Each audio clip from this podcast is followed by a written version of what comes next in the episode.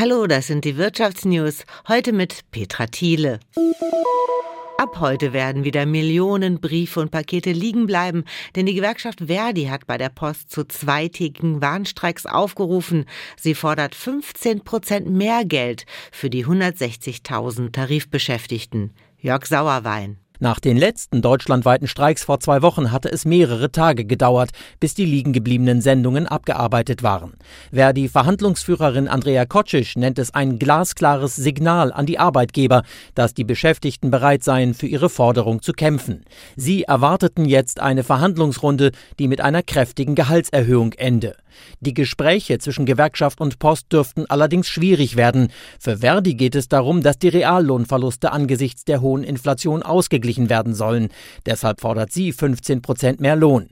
Auf der anderen Seite hatte die Post das bisher aber als realitätsfern bezeichnet. Sonne, Strand, Meer und Steuervorteile. Damit lockt Griechenland immer mehr ausländische Arbeitnehmer ins Land. Besonders beliebt ist dabei die Insel Kreta. Vor zweieinhalb Jahren hat Efi Puli dort ein Coworking Space aufgemacht und verspricht eine stabile Internetverbindung. Seitdem kommen jeden Tag etwa 15 bis 20 Leute zum Arbeiten vorbei. Manche bleiben nur wenige Wochen, andere mehrere Monate.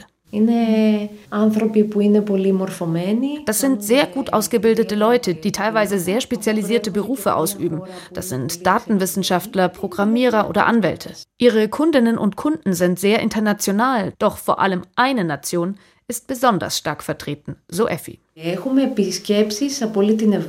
haben Besucher aus ganz Europa. Die meisten kommen aber aus Deutschland. Ich würde sagen, dass etwa 60 Prozent unserer europäischen Kunden Deutsche sind. Auch Veronika Stamos hat sich hier eingemietet. Sie arbeitet für eine deutsche Firma im Recruiting. Das heißt, sie sucht für ihren Arbeitgeber nach neuen qualifizierten Mitarbeiterinnen und Mitarbeitern. Theoretisch und praktisch kann ich von überall auf der Welt aus arbeiten.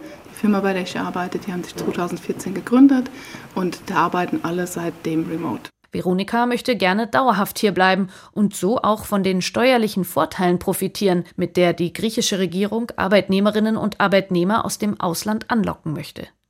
Denn wer offiziell seinen Wohnsitz nach Griechenland verlegt, bekommt einen Nachlass von 50 Prozent auf die Einkommensteuer.